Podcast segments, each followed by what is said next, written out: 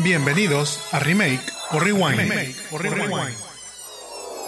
Hola, ¿qué tal a todos? Mi nombre es Jaime Garza y me acompaña Mónica, ¿tú? y les damos la bienvenida a Remake o Rewind, en donde recomendamos películas y series, platicamos noticias no tan relevantes y recordamos películas con las que crecimos, las criticamos y luego pensamos actores que podrían hacer un remake hoy en día.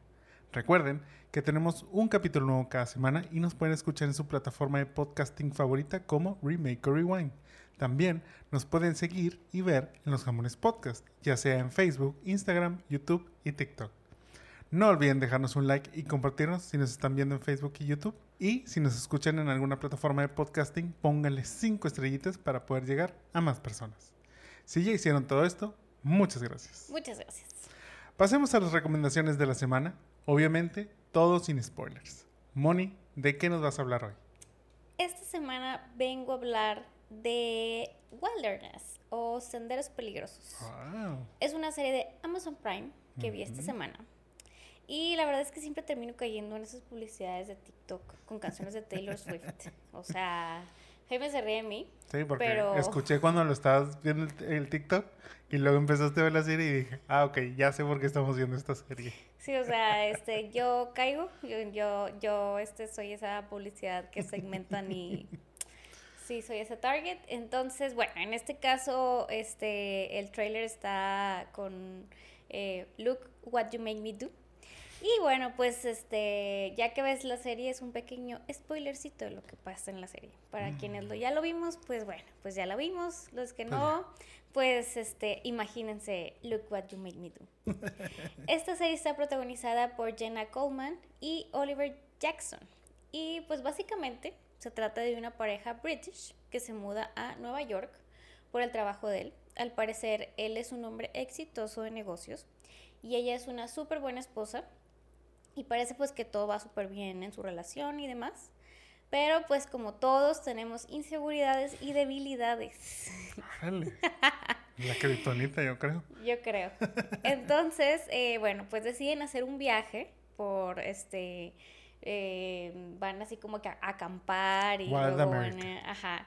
Y se supone que van a mejorar su relación. Y bueno, pues en ese viaje pasan cosas interesantes. Que ya no les voy a spoiler más, así que Uh, véanla. No, hombre.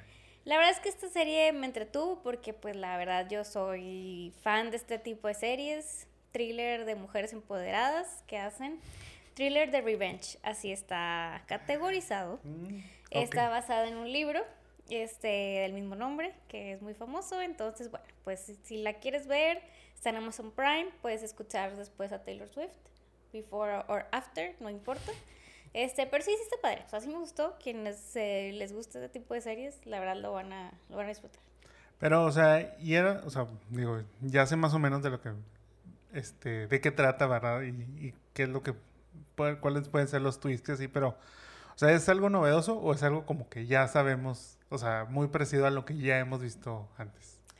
Fíjate que, o sea, para mí, porque por ahí leí mixed reviews, o sea, yo sí pensé que de que, ay, pues va a ser como muy predecible. ¿Ok? Y por ahí, a mí me sorprendieron varios. O sea, no fue, no fue predecible, no tanto como, como según esta gente que a lo mejor tiene un IQ muy elevado y por eso este, vieron venir todos estos, estos de la historia. O a lo mejor leyeron el libro, ¿verdad? Y hicieron un poquito de trampa. Probablemente, pero, o sea, digo, tampoco es como que, uy, esto es lo que pasa, pero bueno, tiene ahí su chiste. O sea, tampoco es como que, ah, claro, ya sabía que esto iba a pasar. Como quiera la, la van a la van a disfrutar para quienes les gustan esas cosas. Ok. ¿De cuántos episodios es? Son seis episodios. Seis episodios en Amazon Prime, ¿verdad? Senderos peligrosos. O Wilderness. Con Look, What- Look What You Made Me Do de Taylor Swift. Recuerden.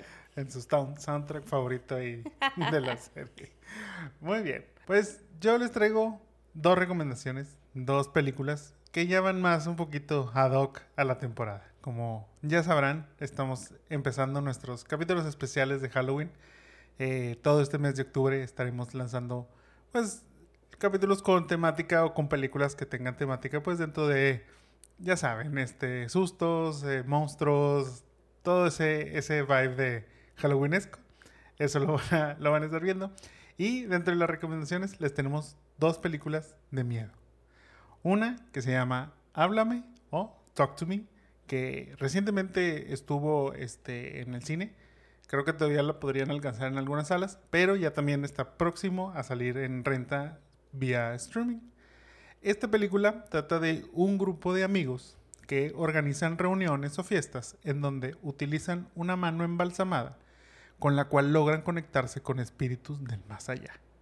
Todo es risas y diversión hasta que, literal, a uno de ellos se le pasa la mano y termina desencadenando una serie de problemas sobrenaturales. Moni, ¿qué te pareció esta película? Siento que es la versión moderna de la Ouija. Ok, buen punto. Sí, sí, sí, totalmente lo, lo veo. Em, yo creo que es algo novedoso eh, y, y, trataron de innovar este instrumento de hablar con los espíritus y ahí está el charm. Oigan, charm entre, entre el sentido de, de querer innovar la película y los instrumentos para conectarse con los esos. A eso me refiero con el charm, o sea. Em, a mí me gustó mucho la película, fíjate. O sea, no, no esperaba nada de, esta película. Y, y, me gustó, me gustó que este, este la, la, protagonista que, bueno, en este caso se llama Mía, pues está como todo, bueno, ella y, y como que lo, todos los personajes, este, pues muy, muy obviamente película de suspenso, terror y miedo. Los traumas, el dolor, los, o sea, como que todo está muy bien representado que, este, Sí, sí me gustó y tiene sus escenas también que te dan como un buen de miedo. Sí, fíjate que, digo, esta sobre todo la vimos porque sí había, o, sea, hay mucho hype al, respecto, o sea, incluso tiene un 95% en Rotten Tomatoes. Bajo eso mismo, yo como que a lo mejor sí esperaba un poquito más. ¿Sí? Un poquito. No se me hizo mala. Creo que a lo mejor hubiera sido mejor verla en el cine en una sala oscura con un público que gritara en ciertas escenas, como pues para tener más como el mood. Aquí, o sea, digo, lo vimos aquí en la casa, este, a ti te gusta ver las películas y todo lo que veamos con las luces encendidas, entonces pues como que también no, se pierde un poquito este, esa atmósfera y demás, pero creo que en general es una buena historia, o sea, es una historia interesante que, ok, o sea, aunque dices, obviamente es el gimmick de lo que pudo haber sido la Ouija, ahora es esta, esta mano embalsamada. Pero creo que la historia, o sea, lo que hay en los personajes está bastante, pues, digamos, no es lo tradicional. Este, entendiendo que no son, no eran clichés, vaya. O sea, había como que cosas diferentes, cosas interesantes. Y cómo se iba este, desarrollando ya esta trama. Creo que, digo, la verdad es que aún y que había escuchado un poco de, la película, no me imaginaba que este fuera como el desarrollo que, tuvo. O sea, en donde, bueno, no, no, no voy a spoilear para, para que pues, la vean y aprovechen en estas, en estas fechas para que, para que le den una checada, pero, o sea, como que dije, ok, o sea, no era lo que yo me esperaba, me esperaba como que hubiera agarrado otro, otro rumbo. Y eso también como que me, me gustó, o sea, te vuelvo a, o sea, me gusta que vi algo diferente que no era a lo mejor lo que me estaba esperando. No por eso quiso decir que me decepcionó, al contrario, creo que fue una sorpresa agradable. Las actuaciones se me hicieron buenas también, este, parte de todo, todo, el, todo el cast. De pronto sí, este, y lo comentamos, el chavillo ahí que, que tiene la, la, mano, o sea, la verdad es que sí, como que un poquito, este, annoying. Este, pero, pero bueno, creo que. Pero ¿a poco no crees que así podrían hacer sí, fiestas ahorita? Sí, totalmente. O sea, totalmente. O sea, entiendo. Digo, y esto sucedió mucho, por ejemplo, cuando era lo de Charlie Charlie, tipo así. O sea, vaya, es algo que ha sucedido comúnmente. Como dices, pues sí, lo tradicional. Este, para chaburrucos como nosotros, pues sería la Ouija. Pero en este caso, pues yo creo que, que el concepto este y pues el contactar a los espíritus de la manera en la que los contactan, todo eso, se me hizo padre, o sea, se me hizo padre e interesante.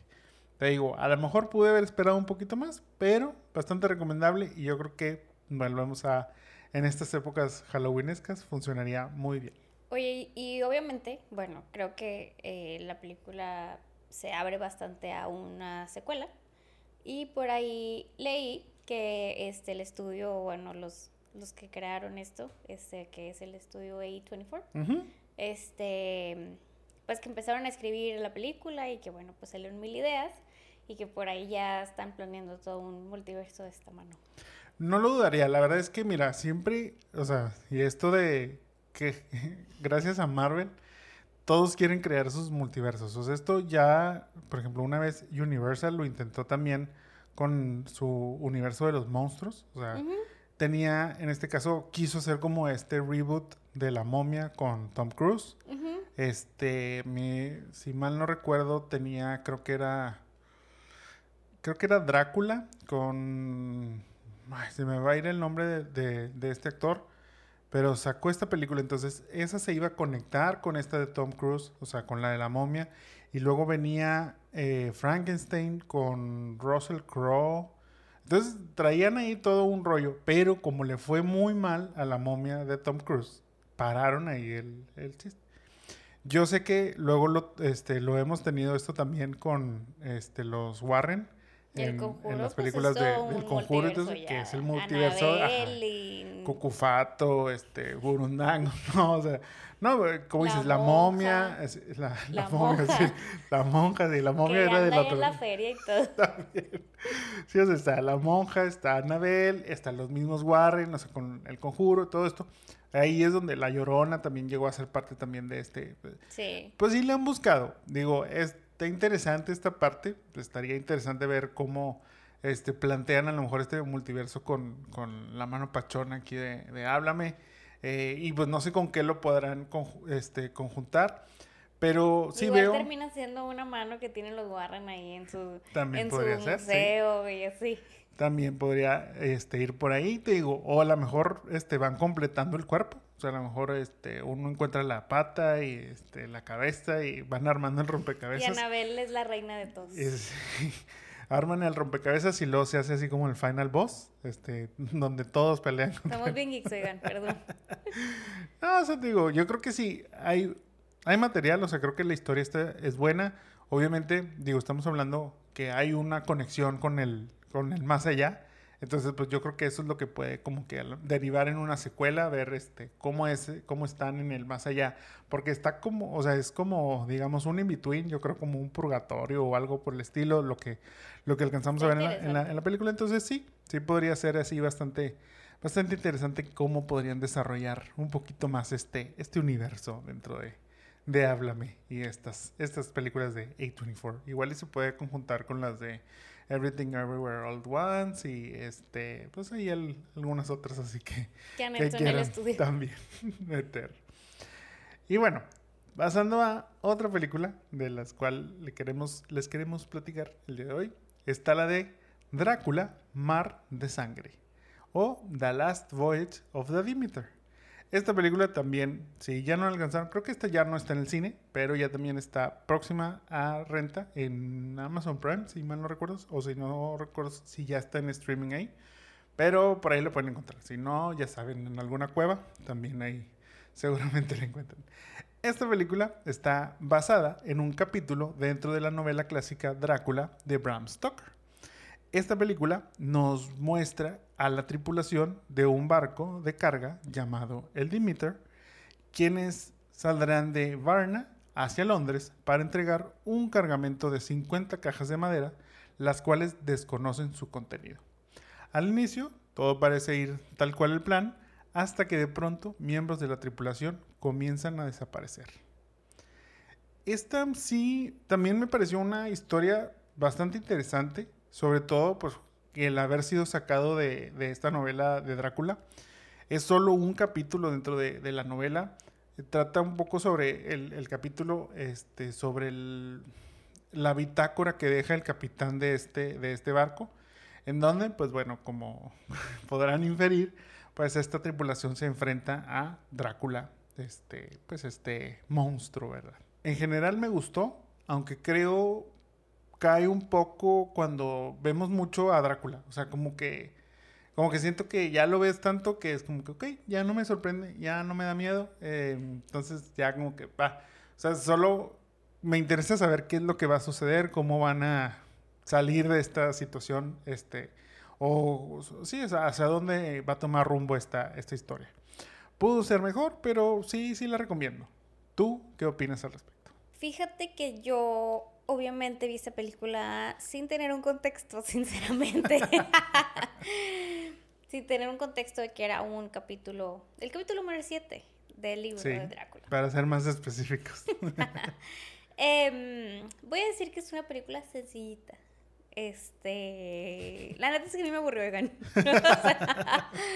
Eh, y eso que a mí los vampiros me entretienen. Creo que Drácula se me hace un personaje bastante interesante. Pero, pues, la verdad es que me pareció. O sea, yo sí la sufrí. O sea, fue como, ¿a qué hora se va a acabar? O sea, sí, sí, la sufriste. fíjate que no, digo, no se me hizo aburrida. Pues es que era como, bueno, pues obviamente va, va ahí, o sea, y va a pasar esto, y luego, o sea, pasaban cosas, no sé, no voy a decir nada, o sea, sé que estoy hablando sin hablar, pero, eh, porque obviamente no se los voy a spoilear, pero, o sea, yo no lo recomiendo, I'm sorry. o sea, pero sientes, o sea, te digo, ¿se te hizo como lenta o se te hizo, o sea, como que qué pudo haber? Se me hizo lenta e innecesaria. ¿Tú crees? O sea, digo, me hablan a mí de, de esta premisa, o sea, de decir que, oye, pues en un, en un barco va, este, va Drácula este, dentro del cargamento.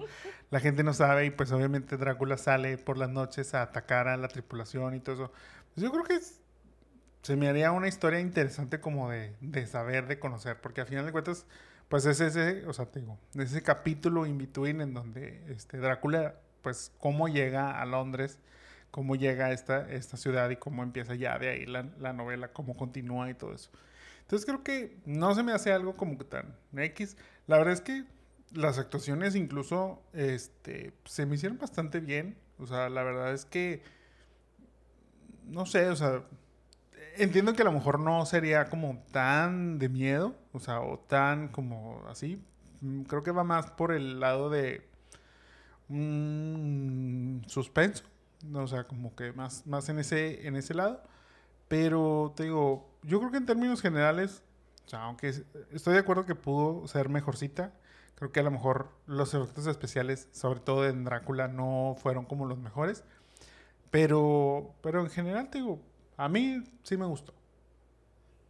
Bueno, pues este, o sea, es que partes de que, o sea, sí, yo entiendo que, bueno, pues va a un barco, Drácula, cómo fue a dar a Londres allá y la historia, o sea, eso sí, pero, pero es un capítulo de un libro, o sea... Pero es toda una historia, o sea, hay, o sea, dentro de ese, ese capítulo, o sea, es un, literal, es una historia encapsulada dentro de un capítulo. no, no, no la estoy convenciendo, amigos.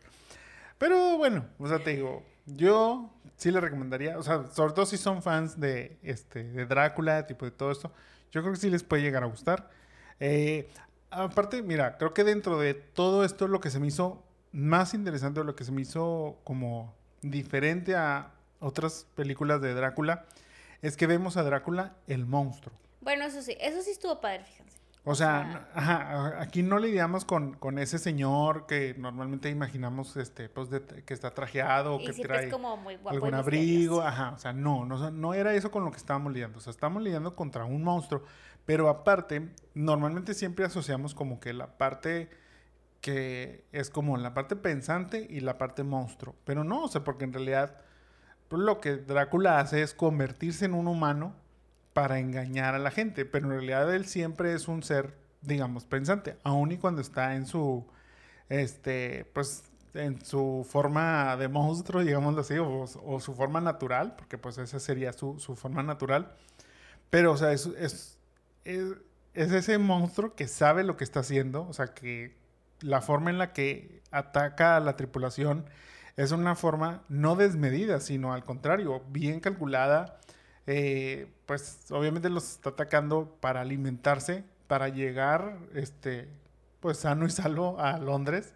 Este, y los va, este, pues sí, ahora sí que se los va racionando, o sea, no, no es como que dice, déjame los mato todos de jalón, o sea, va como que uno por uno, entonces eso también genera como lo que creo yo, lo interesante de la película, porque es una psicosis de a quién va a atacar este después, cómo lo va a hacer, o sea, qué va a hacer la demás tripulación como para detenerlo. O sea, todo, toda esta parte creo yo que es como lo interesante. O sea, te digo, para mí eso fue lo que me llamó la atención. A lo mejor, te digo, puedo entender que sí pueda de pronto llegar a ser como que, mm, pues es una historia medio intrascendente, si así lo quieres ver, por decir que es un capítulo intermedio. Pero yo ese creo es el plus que le puedo sacar. La verdad, vuelvo a, yo sí la, la recomendaría. Si les interesa, échenle, échenle un ojillo. Otra no recomendación, sino aviso parroquial, es este el lanzamiento de la nueva serie Gen V en Amazon Prime. Esta generación V es una serie spin-off de The Boys, esta serie de los superhéroes que, ¿qué pasaría si vivimos en un mundo super, de superhéroes en donde en realidad estos superhéroes no son tan buenos como podría parecer? Esta serie spin-off eh, trata un poco más sobre... le, platicaba a Mónica y se reía porque le decía, es que es más de lo mismo. Y ella me decía, ah, o sea, entonces está aquí. Yo, no, o sea, es más de lo mismo, de lo bueno que tiene The Voice. En este caso está aplicado a una escuela en donde, pues, los alumnos de esta escuela son todos este, jóvenes con superpoderes que en algún momento, para los que no conozcan este, este mundo de, de The Voice y tipo todo eso, hay un compuesto, hay como una, este, pues no sé, vaya, hay un líquido que se llama este V, o sea, que es V, que es el que se lo administran a, normalmente es a recién nacidos, para que desarrollen superpoderes al crecer. En este caso, esa es como la manera en la que se van creando estos superhéroes. No es como que nazcan ellos con esos, con esos este, poderes, sino es a través de estos experimentos y así. Entonces de ahí, pues obviamente no todos salen con los mejores superpoderes. Hay gente que sale con poderes que no valen la pena, hay gente que sale con poderes que, pues dices, ok, o sea, de esto se puede hacer el Superman o el, este, pues sí, este, como Aquaman, tipo, todos esos, o sea, empiezas a sacar como esos, esos estereotipos, llamamos así. Entonces, bueno, Gen B, pues es gente, o sea, estos alumnos que de jóvenes, de niños, de niños, es cuando experimentan con ellos, recibieron esta, este, esta dosis de, de V y de ahí, pues, bueno, desarrollan poderes y llegan a esta escuela en donde los, pues, obviamente los capacitan, este, pero pues en realidad los están como segmentando. Esto es porque todo este V está hecho por una empresa que se llama BOT este, y son los que se encargan de crear, este, pues, todo este universo de, los superhéroes. O sea, ¿qué quiero decir? Hagan de cuenta que ellos los controlan. O sea, este, hacen ellos su propia, digamos, Liga de la Justicia. Y esa, pues, la, la marketinean, o sea, la publicitan a todos. Entonces, aquí en esta escuela, pues, los van entrenando, ya sea para volverse superestrellas, en el sentido de que, ok, o sea, ustedes van a ser como el PR de nuestra empresa van a hacer que la gente quiera este, consumir nuestros productos porque ellos, o sea, son una cadena global de entretenimiento, de cosas así. Entonces, pues todo lo que hacen lo quieren vender. Entonces, es como que ustedes son este, nuestros spokespersons. O este, en otro caso son los, los crime fighters, o sea, los que van a luchar contra el crimen, que son los que sí se pueden ya como que ir al mundo de este, los superhéroes realmente y salir a combatir por la justicia, que obviamente es todo a los intereses de esta empresa. Pero dentro de todo esto hay un misterio ahí, este, pues obviamente dentro de esta misma hay algo ahí este, oscuro, hay como que, pues un, pues es como un, este, llamémosle, un experimento ahí que están haciendo que se llama The Woods en donde pues hay como que algunos secretos por descubrir dentro de estos mismos alumnos. Al momento van tres capítulos, no ha salido la temporada completa, pero todos los viernes sale un capítulo nuevo, van tres, esta semana saldría el cuarto. La verdad es que pinta bastante bien. Si les gusta o si les ha gustado The Voice, yo creo que ya la están esperando, yo creo que ya la vieron, ya vieron estos, estos tres capítulos y yo creo que va pintando interesante sigue este, bajo la línea de lo que... Eh, esta es la parte donde digo, o sea, es más de lo mismo en cuanto a que sigue la línea de que, o sea, pasan cosas que sí dices de que, wow, ok, este, esto está sucediendo en esta serie. La verdad es que esta es una serie que está llevada al límite, a los extremos de... Como The Voice. De lo convencional, sí, sí, sí, o sea, por eso te digo, o sea, es como que parte, parte de lo mismo, pero pues iba como que tiende a ser un poquito, este, cruda, un poquito este, sarcástica, pero dentro del humor negro, tipo todo eso. Entonces les digo, dentro de eso es más de lo mismo en esta de Gen V, pero vale la pena, échenle un ojito, que ya sepan que ya está en Amazon Prime. También les sale el anuncio de TikTok, o sea, también la vi ahí, también caigan en esa serie. Yo no la vi, pero tampoco vi totalmente The Voice pero sí vi algunos capítulos, o sea, hay de esos que me siento a veces a ver así en, el, en la sala. Este, y fíjate que creo que el charm de, de The Voice es eso precisamente, o sea, es llevar, porque normalmente conocemos, gracias a Marvel o a los superhéroes son buenos y todos son así, y nunca, obviamente ellos no tienen un PR y demás, este, en la agenda total.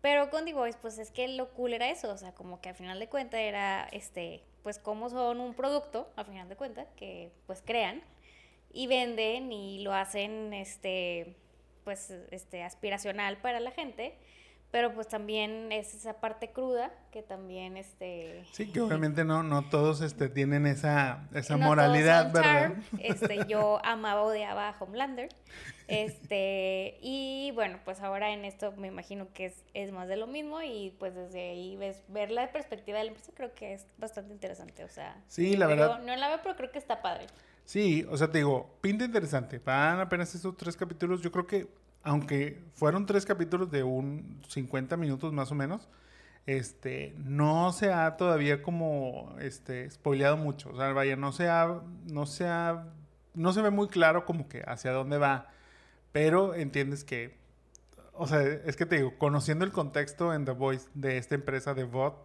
sea, tú sabes que algo, algo mal está sucediendo todo obviamente este, juegan los intereses políticos, los intereses económicos, o sea, todo eso es, es lo que está en juego realmente.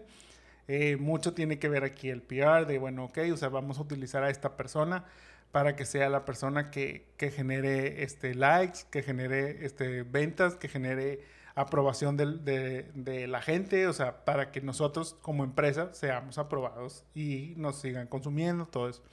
Entonces te digo, todo eso es, está, está muy padre, pero pues por lo mismo los mismos este, inmiscuidos empiezan como que a descubrir que, ok, o sea, que hay unos manejos un poquito extraños o eh, también empieza la parte donde, ok, o sea, me están utilizando, este, o también los, pues digo, a final de cuentas son chavos, este, que pues también, o sea, pasan por ciertos, eh, pues ciertos complejos o ciertos, este, traumas, digamos, que precisamente les ha ocasionado el tener estos poderes.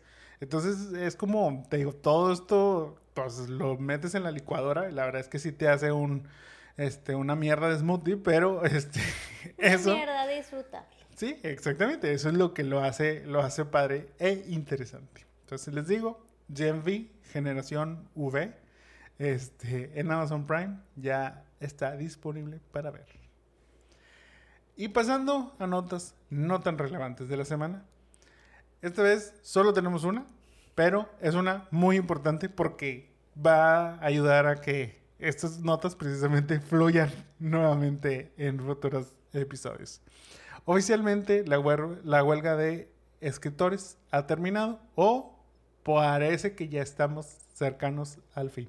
El pasado 27 de septiembre, tras 148 días en huelga, el Sindicato de Escritores de América han votado unánimemente para terminar el paro laboral, tras llegar a un acuerdo tentativo con la Alianza de Productores de Cine y Televisión. Aún falta, este, pues digamos, ahora sí que ya firmar este acuerdo, pero mientras tanto ya este, los escritores ya les dijeron que ya no tienen que ir a estar ahí este, eh, afuera de las oficinas este, manifestándose ni nada de esto y que parece que ya todos volverán a trabajar. En general, este nuevo acuerdo este, traerá pues mejores compensaciones para los escritores, mejores sueldos y protección contra el uso de inteligencia artificial para tanto el proceso de escritura de guiones como el pues retrabajo de los mismos.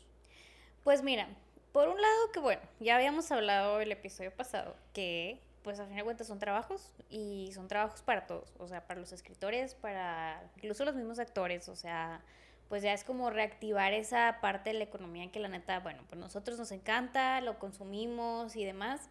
Este, y por ese lado que bueno, también creo yo que digo, en su momento creo que lo, lo platicamos, es como evolucionar a cómo está cambiando el mundo, o sea, es como integrar estas nuevas tecnologías, este, eh, digo, hablando todo lo de ChatGPT, este, la inteligencia artificial, pues bueno, cómo más bien no verlo, más bien verlo como un aliado, no como un enemigo de que me va a venir a sustituir, más bien como es un aliado, digo, lo están haciendo en muchas industrias.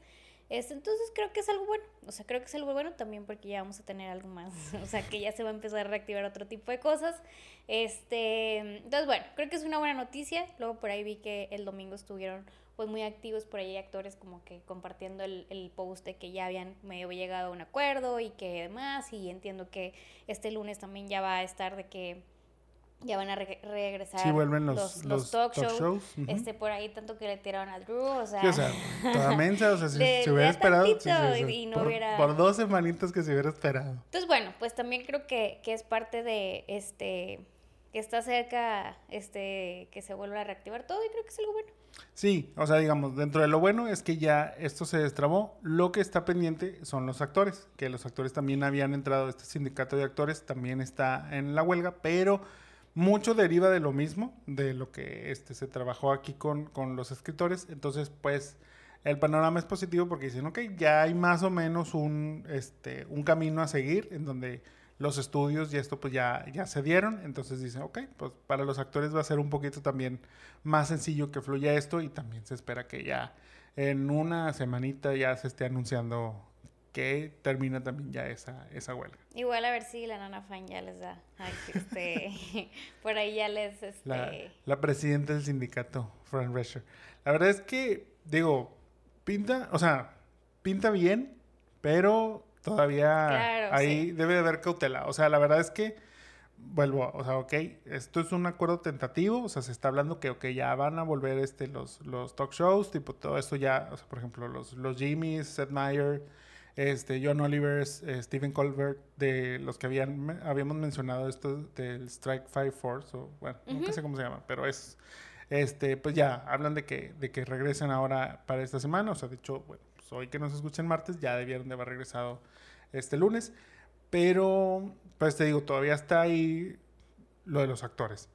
Eso sí, o sea, aunque digamos, ok, ya van a volver, tipo así, pues yo como quiera esto le calculo un tiempo de, pues, como que de ponerse al corriente, ¿verdad? Que todavía va a tardar a lo mejor, no sé, yo calculo que para que esto se normalice. Pues hasta el otro año. Hasta el otro año o mitades del año. Estamos en el último Q, este, ya vienen también fiestas este Thanksgiving, este Christmas, o sea, sí. ya vienen como quiera fechas que pues aunque no lo trabajaron mucho, pues pues son fechas de pasarla con la familia. No, y aparte que primero que nada tienen que cubrir el rezago. O sea, pues antes de empezar. 148 días? Sí, o sea, por eso te digo, antes de empezar a trabajar este, en nuevos proyectos, pues es como que, ok, lo, que, lo que se quedó pendiente, vamos a terminar esa chama para poder darle, darle seguimiento a lo demás.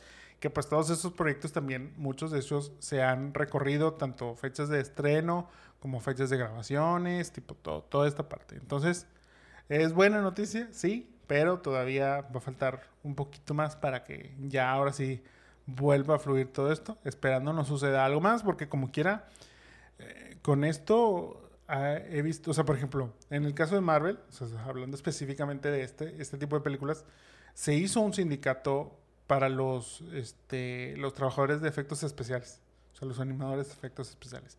Muy seguramente ellos también creo que están en esta, o en este veremos de huelga, porque ya ves que ha habido muchos problemas de que los pues los traen trabajando casi hasta la hora, minuto que se va a estrenar la película. Este, entonces todo eso, tengo. entonces en ese tipo de proyectos en donde se utilizan estos estudios de efectos especiales, tipo todo eso, todavía va a haber como que pues cositas que, que, arreglar. Se habla, por ejemplo, que en la misma industria de los videojuegos también como que está, veremos de si se van a huelga o no, pues por lo mismo como que pues muchos temas. Este... Pero es lo que te digo, o sea, está cambiando, el mundo está cambiando, después de pandemia todo el mundo empezó a cambiar, o sea, a lo mejor es válido, o sea, que se que tenga que pasar estas cosas para que la gente cambie, o sea. Sí, no, digo, a final de cuentas hay que, este, pues ahora sí que hay que actualizar todas estas cosas, entonces es lo que yo creo que estos, sindicatos están haciendo. Pero por eso como que digo, ok, o sea, por un lado ya se está librando algo, pero pues a lo mejor se empieza este, a trabar otras cositas más, pero pues bueno, vamos a, a ver cómo sigue fluyendo, a ver este, ya también cómo esperando que den luz verde a lo de los, lo de los actores para que también los proyectos que se frenaron debido a la, a la huelga pues puedan recomenzar a trabajar, tipo tanto grabaciones como eh, pues las mismas, eh, este, el guion, tipo, o sea, trabajos en guion o reescribir guiones, tipo todo eso, pues para ver, este, pues, cuando ya se reanudan todos estos proyectos y que podamos verlos. Pero bueno, pasemos a la película de esta semana, la cual es Buffy, la Casa Vampiros. Protagonizada por Christy Swanson, Buffy la Casa Vampiros sigue la historia de Buffy Summers, la típica chica popular y porrista de prepa. Esto hasta que descubre que proviene de una larga línea de cazadores de vampiros y que su misión es acabar con un grupo de vampiros en Los Ángeles. Creada por Joss Whedon, director de Los Vengadores, Vengadores, la Era de Ultron y la infame Liga de la Justicia, Buffy la Vampiros recibió luz verde para realizarse cuando la película fue adquirida por Sand Dollar Productions. En un inicio, Joss participaría como asesor dentro de la producción, pero al no parecerle la dirección que el proyecto estaba tomando, decidió no participar más. Ejecutivos de 20th Century Fox se dieron la tarea de cambiar mucho de lo que había propuesto Whedon, argumentando que el humor que manejaba era muy abstracto para el público. También retiraron muchos elementos oscuros que originalmente estaban en el guion para darle como un enfoque más tipo comedia ligera. Con un presupuesto de 7 millones de dólares, Buffy la Casa Vampiros logró una taquilla de 16.6 millones, convirtiéndose en un éxito moderado. Pero en cuanto a la crítica, no correría con la misma suerte. En Rotten Tomatoes cuenta con un 36% de calificación por parte de los críticos y el público le da un 43%. Esta vez Roger Ebert ni siquiera se... No, pues ni se molestó en ver esta película, yo creo. Yo creo que un uno le hubiera, le hubiera dado. No, ni siquiera la vio. Sí, seguramente. Híjole, la verdad es que me decepcionó mucho esta película. O sea, sin realmente tener un contexto de obviamente esta, o sea, de la película como tal, la verdad yo sí esperaba algo, pues Medianamente, medianamente bueno. No, o sea, la vi yo creo que pedacitos. O sea, yo vi como algún pedacito, recuerdo, hace muchos años, así en la tele, que fue como que, creo que, fui, creo que fue el final. O sea, ya la batalla final fue la que, la que alcancé a ver en la tele. Que la verdad dije, ah, ok, o sea, hay una película, o sea, obviamente yo ya conocía la serie, pero en este caso fue como que, ah, ok, o sea, hay una película de, de Buffy, este, la voy a ver. Y ya sabes, es, es de esas que, que siempre les digo que cuando las encuentro ya empezadas, prefiero no verlas, o sea, no, no seguir de verlas. Desde que no, luego la veo y le cambio. Entonces, pues si vi nada más, te digo, un mini pedacito de, de, lo que era la película, solo supe que existía y dije, bueno, luego me, me voy a interesar en, en, verla. Pero ahora que la vimos, híjole, sí me decepcionó mucho, sí se me hizo muy mal. O sea, tú sabes que yo como quiera en este tipo de películas, sobre todo cuando son de los noventas, tipo por ahí, o sea, sí soy medio pasalón, o sea, porque digo, ok, a lo mejor, pues, cosas de la tecnología, así, ¿no? Incluso las mismas actuaciones, así, no son como que las mismas formas en las que actuaríamos hoy en día, tipo así. Pero no, o sea, por más buena onda que quise hacer con esta película, la verdad es que, o sea, ver esta película de Buffy la Vampiros se me hizo un mugrero. Yo creo que eh, Josh tenía una buena idea pero fue una mala ejecución en el cine. Sí. Y la voy a tomar como un testing para lo que fue una, un pre para lo que fue, bueno, una serie, pues que ahora es de culto. O sea, o sea, es, fue como un pre malito para poder hacer Buffy bueno. Sí, o sea, yo creo que fuera de esto, o sea, lo mejor de toda esta película es que gracias a esta película, o sea, gracias a lo mala que fue esta película, tuvimos la serie, que ya fue en el 98, cuando se estrenó. O sea, esta, es, esta película es del 92, entonces pasaron ahí unos seis añitos en donde, pues sobre todo, mira, como, o sea, lo mencioné ahorita, este, cuando estábamos dando la intro, pues es que Joss Whedon vio que su, su proyecto como tal, su idea como tal, no se estaba plasmando como él quería. Entonces, por eso él abandona la producción. O sea, por eso él dice, no, ¿saben qué? O sea, mejor hagan ustedes lo que... Él tuvo mucho conflicto eh, con incluso actores. O sea, él, este, eh, pues, irónicamente, o sea, él cuenta que, que tuvo pues tuvo pleito con Donald Sutherland, quien es este el personaje de Merrick, quien es este, el esta guía pues el de, guía, de Buffy. el que el que le va a enseñar, o sea, el que le va este, a enseñar a hacer ahora la, la casa de vampiros, pues él decía que era muy difícil trabajar con, con esta persona, incluso le molestaba que este lo dejaban improvisar mucho el diálogo. Entonces dice, "No, es que al hacer eso se está perdiendo como que la pues la esencia del personaje y cómo debe estar este pues eh, interactuando con Buffy principalmente. O sea que, de hecho sí, o sea, ya cuando, cuando veíamos la película, sí decía así como que sí está como medio creepy este personaje como Sí para ser, para serle él el mentor de Buffy, así como que mm, yo no le haría mucho caso tampoco, así como al principio Buffy de plano no, no, no le cree nada. Digo, es, es irónico que, que Joss se haya quejado mucho de esto cuando pues ahorita él está bastante cancelado también, principalmente por pres- ese ambiente tóxico que ha, que ha creado en sus películas, tanto de acoso y discriminación.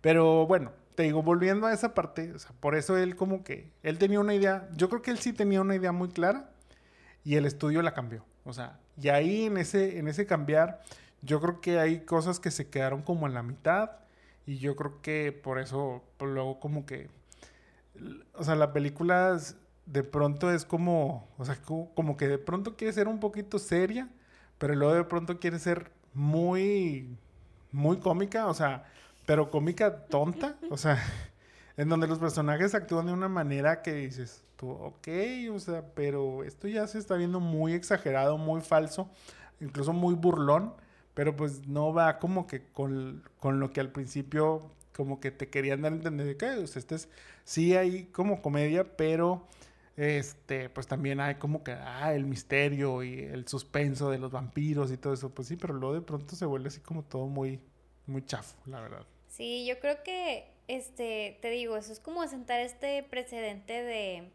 esta muchacha estereotipo porrista que no sabe que tiene este, este, estos skills eh, de matar vampiros y demás.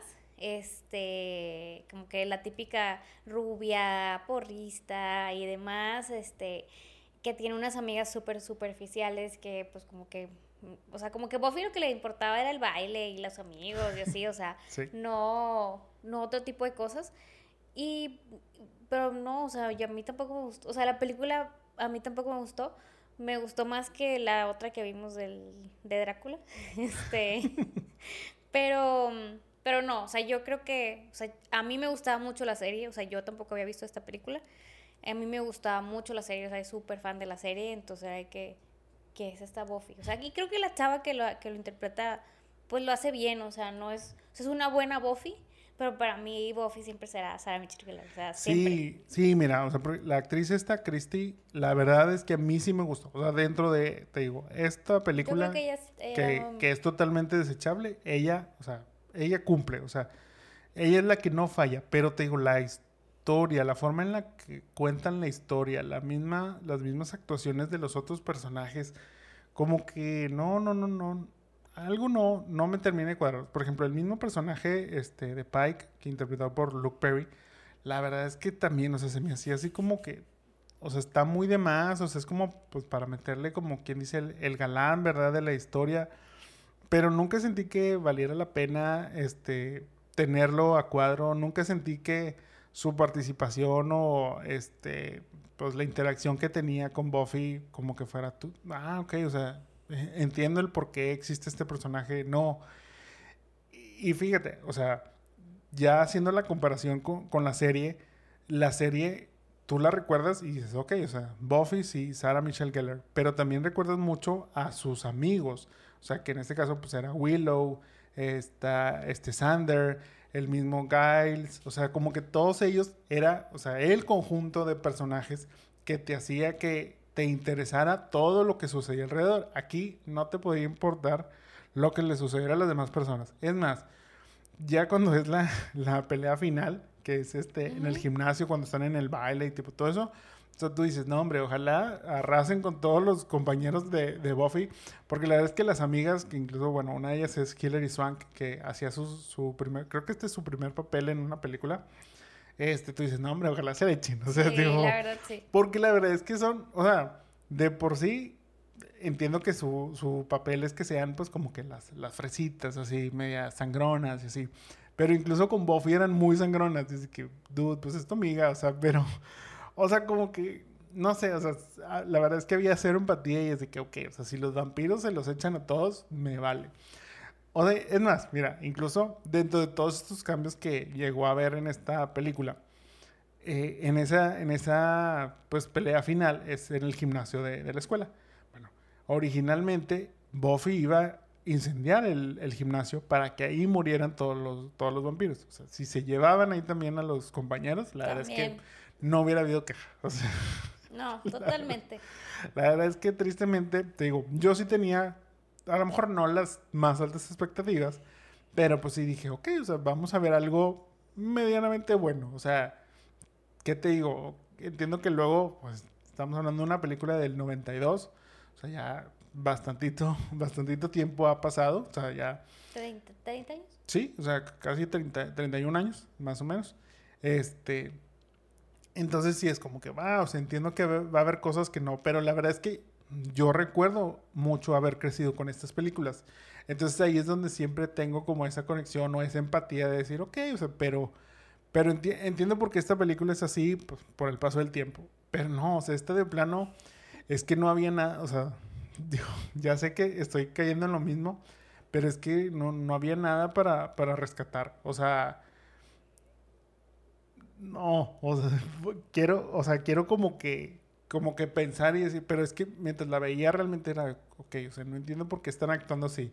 No tiene sentido que, o sea, la misma Buffy como que de pronto, o sea, cambia muy rápido este, ese chip de decir, ok, soy la porrista, ah, ok, ya soy la cazadora. Y la química que tiene con el Merrick, este, pues este mentor, así, ni siquiera hay como una, una química que realmente digas. Al final, la voy a spoilear porque, porque, ah, o sea, porque es una película de 30 años para empezar. O sea, al final, Merrick muere porque no quiere revelarle la identidad de, de Buffy. O bueno, porque más bien es como... Mmm, es que no sé cómo explicarlo, pero, pero es ese punto en donde, o sea, está este encuentro con el vampiro con el cual ella va a tener un, un enfrentamiento, que es Lothos, este, pero llega, llega Merrick a salvarla, porque el Lothos como que tiene un poder sobre Buffy para hipnotizarla. Uh -huh. es lo que... Pero entonces, por eso llega Merrick, se atraviesa, digamos, entre, entre este, este conjuro que le estaba haciendo, lo que sea, y ahí es donde lo terminan, lo terminan matando. Pero la verdad es como que, ah, ok, sea, se murió Merrick, va. O sea, la verdad es que, o sea, Buffy en teoría realmente no le llora. O sea, es como, es más como ese punto de cuando la, cuando Pike le dice, no, es que tienes que enfrentar a estos vampiros. Es como que, bueno, pero es que Merrick se murió, entonces, pues ya, o sea, él era el que decía que fuera con los vampiros, pero, o sea, la verdad es que le valía, o sea, es, de que ya. Sí, o sea, fue como que, güey, pues, pues se murió, ¿verdad? O sea, sigamos con, con lo de nosotros y pues allá, allá los vampiros a ver qué, a ver qué onda, o sea.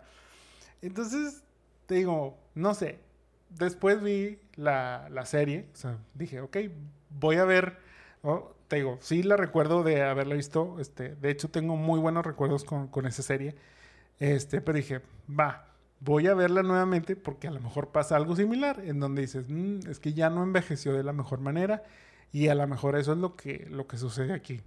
Vi los primeros dos capítulos, que pues digamos, sería como ese primer arco este, que tienen donde pues es este Buffy llegando a Sunnydale. Este, uh -huh. en teoría es como una continuación, pero no es una continuación. O sea, es una continuación de la historia original de Joss Whedon, no la película como tal. Entonces, bueno, este se supone que viene de Los Ángeles, se muda a Sunnydale, empieza en esta, en esta escuela y ella ya está consciente de que es pues una casa de vampiros, pero de cierta manera está huyéndole a esa, a esa responsabilidad. Empiezan a suceder este, cosas en donde le dicen, no, este, Sunnydale es aquí casi casi como el epicentro de las cosas raras, este, vampiros, hombres lobo, tipo, todos esos van a venir y por eso estás tú aquí, o sea, porque realmente el universo te, te mandó casi casi a, a Sunnydale. Entonces, bueno, de ahí ya empieza la parte en donde ella decide, ok, o sea, voy a hacer la, la casa de vampiros, tipo, ta, ta, ta, y empieza la interacción con los dos personajes. La verdad es que muchísimo mejor esa historia. O sea, la misma, la misma historia este, era muchísimo más interesante, las mismas actuaciones de los, o sea, es que vuelvo a, o sea, Buffy no es el problema, el problema son la gente que lo rodea y los mismos vampiros. Entonces, muchísimo mejor como estaban representados y cómo funcionaban dentro de, esa historia. Entonces ahí fue donde entendí que no, o sea, de plano la película es la que es mala, mala, mala. Yo creo que mm, sí, totalmente de acuerdo. Te digo, yo no, o sea, en su momento la vi, mm, este, estaba muy chiquita, como que sí voy a hacer un, reboot, bueno, más bien, un rewatch de, de Buffy. Pero tengo como, ajá, de la serie porque ya hicimos este rewatch, más bien, esta visualización de esta película por primera vez y no fue exitosa. Este, pero tengo como muy bonitos recuerdos también, así como tú, o sea, como verla, la veía con mi hermana, y como dices, como que recuerdas que esa como amistad y recuerdas como que lo que pasaba, y obviamente cómo olvidar a Angel y a Spike y a todo esto, o sea, no eran como tan bobos como estos que tenía en esta, este, y, y, simplemente su mentor no era tan cringy como... Sí, no, diferente totalmente, o sea. Entonces, bueno, yo creo que te digo, la idea era buena, qué bueno que luego Josh pudo hacerlo en la serie, este, porque pues era como esta parte de tener una mujer porque creo que de ahí también surgieron todas estas series de que la mujer era, eh, pues, el empoderada y demás, o sea, como este la princesa que era China, o China, la princesa... la princesa guerrera. La princesa creo guerrera. Que creo que esa era de un poquito antes, esa, era precursora.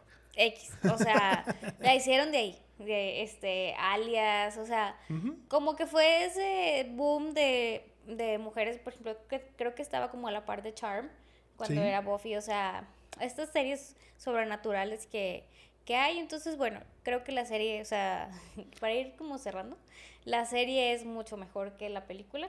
Y creo que la Buffy de la película es lo más rescatable de la película, o sea, la, la chava que la interpretó. A mí, o sea, fue lo como que lo que me gustó más. Todo lo demás es este irrelevante. Este, y, y, eso que como quiera creo que habían casteado, o sea, como que habían hecho un casting o no sé qué, y bueno, creo que... Fíjate que originalmente tenían pensado a Alicia Milano para, para hacer esta, esta versión de, de Buffy. Este, como dices, luego ella se fue más este, mm, con las brujas. como quiera le, le fue por Andaba por ahí en esa parte. Mira, dentro de lo poco curioso que podría estar este, esta producción. O sea, como que de pronto sí fue muy ambiciosa y yo creo que la mera hora como que fue eso. O sea, como que se vio muy ambiciosa y quiso ser y quiso lograr muchas cosas, pero la mera hora no tuvo ni el tiempo ni el presupuesto, sobre todo.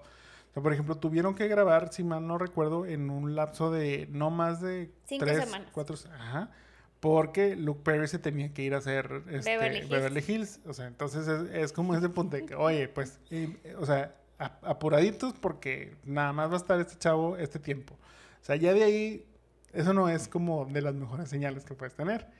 Se esperaba también, por ejemplo, tener cameos de David Bowie y de Mick Jagger, como ciertos ahí vampiros, este, y así, pero pues igual, por parte del presupuesto fue como que... Pues es ¿qué mm, hacían con 7 millones? Este, sí, digo, la verdad. Pero es eso, o sea, es como que se empezó a crecer mucho el proyecto y luego a la mera hora es como que no, pues no, no terminó siendo lo que, lo que pudo haber sido, porque a final de cuentas lo vemos después en la serie, que, o sea, también es como no el cañón. O sea, si, si estás obviamente comparando una serie de siete temporadas, si mal no recuerdo. Sí, o sea, seis, o siete, temporadas.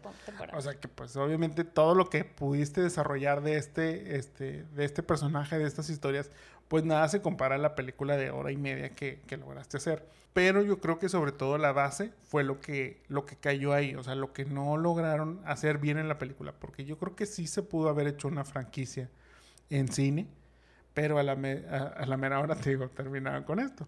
Lo bueno, digo, dentro de, es que, por ejemplo, la versión original de, de Joss Whedon se, se logró ya hacer en unos, en unos cómics. O sea, se cuenta que la historia que él tenía pensada la adaptaron a unos cómics que se llaman The Origin o El Origen, que consiste de tres volúmenes en donde pues todo es, o sea, cuenta cómo en realidad hubiera sido este, la precuela a la serie de Sarah Michelle Gellar, pero que hubiera sido como que esa versión de la película que no quisieron hacer, en donde precisamente como mencioné, este, le prendía fuego al, al gimnasio. En el caso de Merrick, Merrick no moría a manos de Lotus, sino Merrick se suicidaba para no revelar la identidad de Buffy a Lothos. O sea, esas, esas partes oscuras que decidió este Fox quitar fue lo que yo creo que terminó haciendo que la película como que mm, perdiera ese, ese saborcito.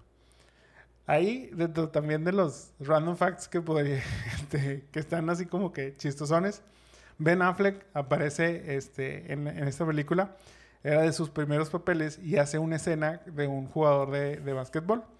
Todo esto muy bien, o sea, digo, la verdad es que la escena es súper X, este, él le termina dando el balón a un vampiro este, dentro del otro equipo y, y así. Pero, este, Ben cuenta que él cuando fue a grabar y así, pues pues hizo su escena, tiene ahí una línea, este, y pues, pues él dijo, cool, o sea, salió todo muy bien. El director le pidió que la grabaran nuevamente y como que grabaron ahí este, varias veces esta, esta toma. Pero él dijo, no, pues salió todo, todo excelente. Sale la película, van a, va a verla obviamente con sus amigos, el súper hypeado de, oigan, aparezco yo en esta película y no sé qué. Pues resulta que tan mala fue la actuación en cuanto a voz de Ben Affleck que terminaron doblando a, su, a su personaje. Pobrecito. Entonces, o sea, de plano era una línea la que tenía que decir. Tan mala dije, pero tan necesaria era que apareciera esa escena que tuvieron que cambiarme la voz para que pudiera salir esa y fuera como que el director estuviera más tranquilo con esta, con esta grabación. La verdad es que, pobrecito Ben, pero bueno, yo creo que a la larga es como él terminó mejor parado que... Ya se le olvidó, hombre. Que sí, yo creo que deja tú, o sea, no, no le afectó mucho en su carrera como le pudo haber afectado a esta, a esta película. Te digo, yo creo que totalmente no la recomendaría, recomendaría la serie. Este, hay muchos rumores de que se quiere hacer un reboot de la serie o se quiere hacer un reboot de la película. Hace unos años, este, Joss Whedon incluso mencionó en un, este, en un Comic Con que estaba trabajando en una, en una nueva serie. Este, sí hay hype al respecto, pero no sé, me quedan mis dudas si realmente valdrá la pena. Eh, también él es, que está curioso ahí porque él tiene como los derechos o, o, Fox tiene como los derechos para la serie, pero este otro que creo que son acá los de este estos de Sand Dollar, ellos tienen los derechos como para la película, tipo cosas así, entonces como que está dividido. Entonces, por un lado, unos anuncian este que viene un remake de la película, pero sin la participación de Joss. Entonces a la gente le ha molestado eso, porque pues es como que ya vimos cómo, cómo fue este, el, hacer el proyecto sin, sin, sin él. Y por otra parte está Joss diciendo que él quiere hacer como un remake o un reboot de la, de la serie. Mm, no sé, o sea, ahorita que hablemos sobre Remake or Rewind, este lo, lo definimos, pero creo que es un tema interesante a platicar. Oye, y aprovechando un poquito este, que estamos hablando de Buffy la Cazavampiros y estas películas de, de, vampiros sobre todo, creo que ya hemos visto las suficientes como a lo mejor para aventarnos a hacer un, un, top, un top 5 a lo mejor de, de, películas de, vampiros. No sé como que qué te gustaría recomendar o qué, qué pondrías dentro de esta, esta lista. Mira, yo creo que eh, unas que no pueden faltar eh, que ya el año pasado en nuestro especial hablamos de ella, obviamente sería Entrevista con el vampiro. Uh -huh. O sea, yo creo que ese es, es, de mis favoritas all the way y de mucha gente. O sea, creo sí. que sí. Este. Sí yo, sí, yo creo que sí. La verdad es que Entrevista con el vampiro es de esas, o sea, clásicas y bien hechas. O sea, sobre todo, vaya, que, que vale la pena incluso, o sea, ahora, tantos años después, como que verla. Sí, sí, vale, vale mucho la pena. Y sí, totalmente estaría ahí en, fácil en un top 5. Y también creo que, esa creo que no la hemos visto, o sea, hablando de Drácula y demás, pero la de Drácula, de, la de 1992. Ajá, sí, sí. Este, creo que esa también, o sea, siento que es de las mejorcitas que han hecho. Sí, sobre todo la mejor representación de Drácula como tal. O sea, digo, a, lo mejor aquí hablando estamos más como en el plano general de vampiros, pero bueno, ¿quién como el mejor representante de los vampiros que, que Drácula, verdad? Este sí, la versión de Bram Stoker yo creo que es como que... De las yo creo que sí sería como, digo, bueno, no, o sea, sin decir que he visto todas, pero creo que de las de vampiros sí sería yo creo que a lo mejor la uno y si no es que, bueno, a lo mejor la dos. Yo creo también que también hablamos que también por el hype no fue la mejor, pero esta que vimos de los vampiros que parecían este de la Lost Boys, de los chicos perdidos. Sí, es que creo que mira, o sea, es que es lo que te decía, o sea, por ejemplo, a diferencia de, Buffy, o sea, los chicos perdidos no se me hace tan mala. O sea, sí se me hace como que, ok, o sea, entiendo que en la época haya sido como que, ah, ok, un parteaguas este, de lo que pudo haber sido. Digo, incluso mucho de lo que este de lo que hay en visualmente de los vampiros eh, de, The los Boys se llega a ver en o sea o fue inspiración para Joss Whedon de la serie de, Buffy fíjate digo algo que no mencionamos y me voy a salir un poquito ahorita del tema pero algo que por ejemplo de plano sí se me hacía muy chafo en la película es que los vampiros siempre eran vampiros o sea ¿a qué me refiero? que siempre era la cara pálida tenían las orejas como de duendes este, con los colmillos, es decir, siempre era muy obvio. Pero a diferencia de la, de la serie, sí había este, el aspecto de sorpresa. ¿A qué me refiero? Que tú los veías y ellos pues eran un humano normal, o sea, no, no decías, claro, es un, es un vampiro, pero se transformaban y luego ese, digo, tampoco no era la mejor transformación, pero mínimo era como que, ah, o sea, se vuelven en este, ya ves que traían las prótesis así, como los da los boys, o sea, era como que esa misma transformación. Entonces yo creo que eso es lo que mínimo en la serie eh, hacía más, pues sobre todo como que misterioso él, es un vampiro, no es un vampiro, este, están engañando a esta persona, no la están engañando, entonces te digo, partiendo de eso, los boys creo que te habla también de, de, pues sí, de lo bueno que, que fue en su momento y de lo que ayudó a otros, a otros proyectos más, más adelante. Y bueno, o sea, no sé si tú vas a decir otra, pero al menos, obviamente, en esta lista tiene que estar Twilight. Los vampiros odiados por todos, pero yo creo que este para bien o para mal, pues ya, o sea, son una película de culto. O sea, es que ve, en, en estas películas, o sea, ya mencionamos como que a los tradicionales, este, a estos que como que dices a los Lost Boys, como que eran un, tipo de, vampiros. Este, creo que Twilight era otro tipo de vampiros. O sea, sí, sí, sí. como que, o sea, no lo ves como fenómeno Twilight, sino pues eran X vampiros que brillaban, esos textos brillaban. Este, y estaban dirigidos pues a otro tipo de audiencia, pero pues al final de cuentas fueron un boom. Sí, sí, o sea, yo creo que, mira, o sea, no sé si los pondría en un top 5, claro que sí.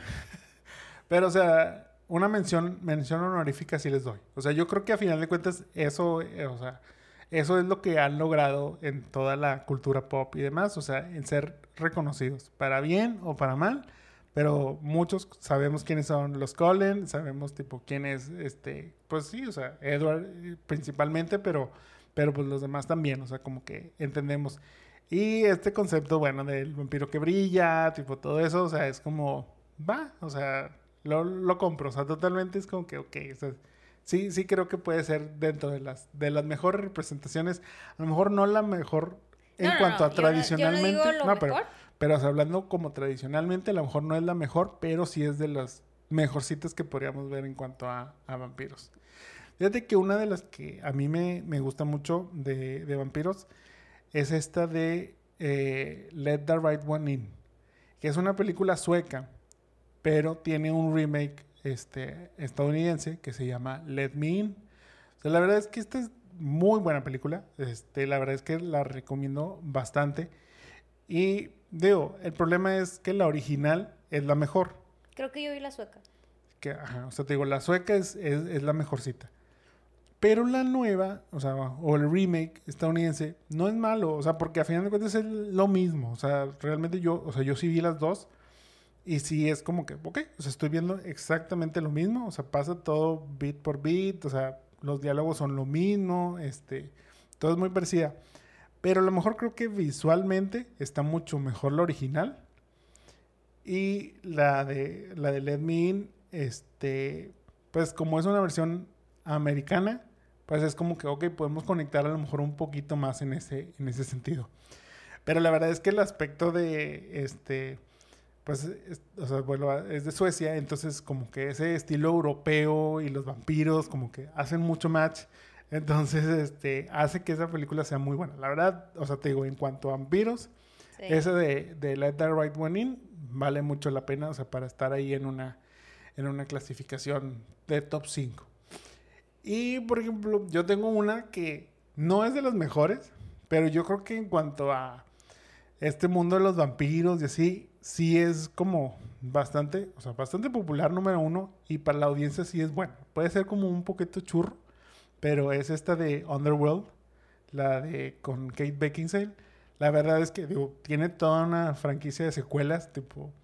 Entonces te habla de lo buena que puede ser, como que este, a lo mejor bueno, o sea, te digo, no es como, te digo, no, no estamos hablando de el aspecto más tradicional, ya es como un poquito más tipo, este, pues, superhéroesco, este, tipo todo ese, ese rollo. Pero creo que Underworld también podría estar así como que en un, en un top 5. Y Blade. Blade, el ¿No que vas a creer que nunca vi Underworld?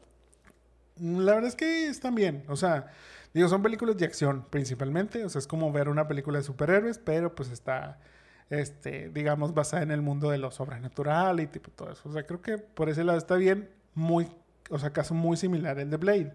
O sea, Blade es, pues, este cazador de vampiros, pero él también es un vampiro. Entonces, como que va todo ahí, este, conectado a, a este mundo. Viene ahora este remake que va a ser Marvel con, este, Mahershala Ali. Y va a estar, va a estar buena. O sea, va a estar buena en el sentido de que a ver si logran mejorar lo que hicieron con Blade. A lo mejor la original con Wesley Snipes este, no es la mejor en cuanto a efectos este, visuales. Tipo, sí se ve medio chafona en ese, en ese sentido. Pero, pero la historia, el personaje, la verdad es que es muy bueno. O sea, la forma en la que la, la llevan la historia, en la, for- la forma en la que él hace el personaje, la verdad es que es, yo creo que de las que también estarían ahí. Pero igual, pues sí, cuéntanos cuál es su... Sí, también platícanos como cuáles para ustedes serían como las mejores películas de, de vampiros. Ese, este, nosotros aquí ya les mencionamos, bueno, fueron este, los de Twilight, eh, Entrevista con el vampiro, Drácula. Sea, todas los boys, tipo así, pero pues si ustedes tienen alguna favorita que nos quieran también recomendar, pues ya saben, déjenlo en los comentarios. Y ahora sí, pasando al remake cast. Para el personaje de Lothos, quien es este vampiro, eh, pues es como el final boss de los, de los vampiros, interpretado por Rutger Hauer. ¿A quién tienes tú? Tengo a Luke Cook, que es Lucifer Morningstar de Sabrina. Esta de. Netflix, la versión de Netflix. Sí, no, porque dije, "Pues, yo no me acuerdo de Lucifer en, la versión de, de Nickelodeon. yo, para este personaje, tengo a Alexander Skarsgård, quien es Lucas Matson, Matson, perdón, Lucas Matson ahora en Succession, o Eric Norman de True Blood, donde también era este vampiro, pero sí lo veo como ese vampiro final boss, o sea, tipo ya es un vampiro, pues, digo, me da risa porque siempre como que es, es ese punto de te ponen al, al vampiro, o sea, en teoría pues no envejecen, pero siempre como que el, el lidercillo es el más viejito, o sea, el que se ve más viejito, entonces bueno, en este caso, este Alexander no, no está tan Este viejito. tampoco es viejito, es como más joven. Ajá, entonces, pero yo creo que son como así como imponentones.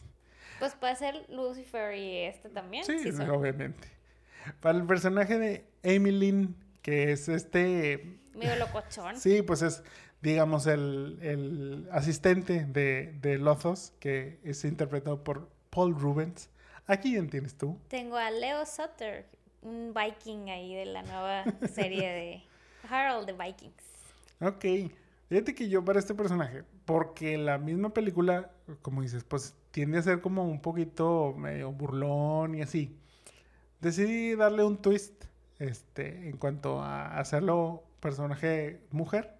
Y para este personaje tengo a Aquafina, quien es la voz de Scuttle en La Sirenita o Constance de Ocean Eight. Creo que, o sea, creo que el vibe lo, lo puede dar. O Sí, sea, puede ser. y me gustaría así como que verla en este, en este, este, en este papel así como que del asistente del, del vampiro, casi casi. Tienes razón. Me gusta. Para el personaje de Benny, interpretado por David Arquette, quien es el amigo de Pike, este, de Luke Perry.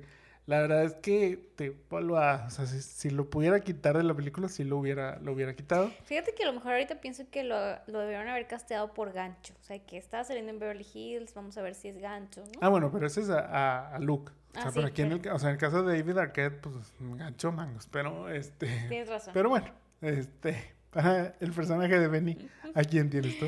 Tengo a Sam Carlet, otro de Sabrina. Me traje a todos los de Sabrina el día de hoy.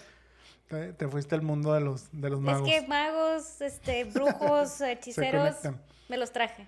Yo los traje de otro, o sea, también de un universo similar, este, pero de Stranger Things. Yo tengo a Gaten Matarazzo, Dustin, este, creo que haría bien el, el papel, pues, de el amiguillo ahí, como que en este caso, pues, amiguito burlón, ¿verdad? Sobre todo así como que medio irreverente según, según él.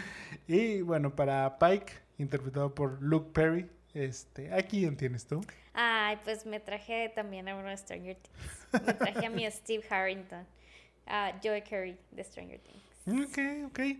Yo para este personaje me traje a Milo Manheim, quien es Seth de Zombies, eh, estas películas de Disney, sí. o Penn Plunkett, ahora en la película de Prom Park, de- ahora en la película de Prom Pact, este, que es de Disney Plus. O sea, la verdad es que creo que, bueno, entra en el, el estilo así como, como Luke Perry, tipo, que en esta película es así como el motociclista y rebeldón y, y todo eso.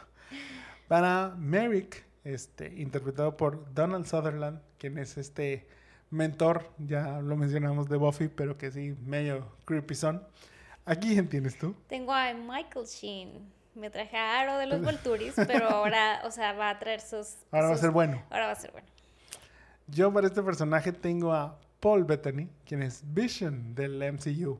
La verdad es que sí, los veo a los dos, o sea, en este estilo. Yo creo que acá pensé con, con Paul como que alguien más, más este, pues, más sobrio, más algo así como que, este, serio y demás, pero que fuera como ese mentor, ya sabes, que luego así como muy, muy meticuloso en todo lo que dice y demás. Pero yo creo que, que en el caso ahí de, este, ¿cómo se llama el, el que? Michael Sheen. de Michael Sheen, eh, la verdad es que sí. O sea, creo que le va el, el vibe de... Es que aparte siento que sería como un mentor medio cerca Sí, eh, era lo, que- era lo que te iba a decir. O sea, le va este vibe de, de burlón y así. Entonces yo creo que también, también podría funcionar. Y para Buffy, que en este caso fue interpretado por Christy Swanson, ¿a quién tienes tú? La verdad es que yo vi esa película y dije, este, este pues voy a castear a Kiernan Shipka, o sea, Sabrina. Del o universo Sabrina, Del claro sí. Sabrina, porque parece parece. O sea, físicamente se parece un chorro. Sí, la verdad es que sí, sí, sí se, ve- sí se ven muy, muy similares. Yo quise caer en eso, pero dije, podemos buscar algo más. Y desde Stranger Things viene Sadie Sink o Max Mayfield para este personaje, que yo también creo que sí, digo, ya en, en Stranger Things hace algo similar en donde es esta, este, pues sí, ah, se enfrenta a los, este, los Demogorgons y tipo todos estos, entonces ha demostrado que puede ser una este, luchadora o una Slayer, en este caso, de vampiros. Muy bien. Y tú eres un remake, ¿te quedas con el rewind o te quedas con la serie original? Me Porque quedo con la serie. Sí, o sea, es que realmente aquí está, está esa, esa parte en donde yo creo que hacer un remake ahorita, teniendo la serie, es muy difícil. Porque va a pasar lo que ya comentamos hace unos, este, hace unos episodios en donde hablamos sobre estas series revival, series reboots. No están a la altura, o sea, y ahorita siguen, o sea, yo sé que a lo mejor pasan, han pasado 20 años o 15 años de que terminó este, Buffy la serie, pero yo siento que no es el tiempo suficiente porque todavía la gente que vimos la original vamos a hacer la comparación y en la comparación muy seguramente va a perder viéndola, este, te digo, ahora estos capítulos, sí a lo mejor un poco la cuestión de efectos visuales no es lo mejor. O sea, pues, obviamente sí, no, no envejecen de la mejor manera. Pero leyendo un poquito este, en cuanto a foros y todo eso, o sea, mucha gente en donde mencionan estos aspectos. Si hoy en día se hiciera un, un remake de la serie principalmente, si sería mejor que la original, Eh, la respuesta sería, pues no, porque tú mismo estás diciendo que ya la serie era buena. O sea, realmente cambiarle efectos especiales, pues no, no, no va a ser la gran diferencia porque a ti lo que te gustó fue la serie. O sea, no. El que tuvo, no los, o sea, digamos, pues efectos especiales que no se veían tan reales, no, nunca demeritó la serie. O sea, nunca fue como que lo que hizo que, que dijeras, uy, no, no, no vale la pena. No, o lo que te interesaba era el drama alrededor, tipo la, trama, este, los conflictos, los mismos personajes, y no tanto como que si corrían chistoso o si la transformación era creíble o no era creíble, o, sea, tipo todas estas, estas cosas. Que la verdad, dentro de este, muchísimo mejor lograda la, este, las peleas y este, las mismas, eh, pues sí, o sea, todo lo que, lo que conlleva a lo mejor efectos especiales de lo que vimos en la, en la película. Entonces yo creo que esta película no merece un remake porque es más, ni siquiera merece como que recordemos la película, sino más que nada la serie de Buffy la Casa de Vampiros. Yo estoy de acuerdo. Este, no. O sea, creo que podría ser como muy atractivo querer volver a hacer una franquicia o lo que sea de Buffy. Pero yo creo que Buffy, la serie de, de Sarah Michelle Gellar, pues para, yo creo que nadie se acuerda de la pobre muchacha de la Christie, o sea, saben que existió, pero realmente cuando dicen Buffy, o sea, yo creo que la que recuerdan es Sara, este, lo hizo bastante bien, o sea, a mí me pareció una serie que, o sea, sí, sí le daba el papel como a esta mujer empoderada, o sea, y que podía y demás, pero que también tenía sentimientos, o sea, tenía un, una relación con su mamá, tenía una hermana, tenía amigos, los amigos, o sea, era, tenía un círculo, o sea, era una serie como que tenía muchas, este, como dices, o sea, lo que se basaba en las relaciones, su drama con Ángel, su drama con Spike, este, todo esto y todo lo que ella como quiera, o sea, a veces también decía, pues ya me cansé y ya no quería pelear, o sea, no sé, mm, yo obviamente tampoco haría un remake, ni siquiera la película, o sea, y tampoco ahorita me aventuraría a hacer un remake de la serie que todavía siento que ya sé que ya pasó un chorro, creo que se acabó en el 2003, este, pero que siento que pues todavía está súper vigente, este, como dices, pues tendrá sus episodios que serán ya así como oldies, pero creo que siguen, sigue en general vigente y, y atractiva para quien la quiera ver. Sí, sí, la verdad es que, digo, sabemos que eventualmente va a suceder por lo, o sea, por todo este hype que hay alrededor, por lo bien que le fue a la original, a la serie principalmente.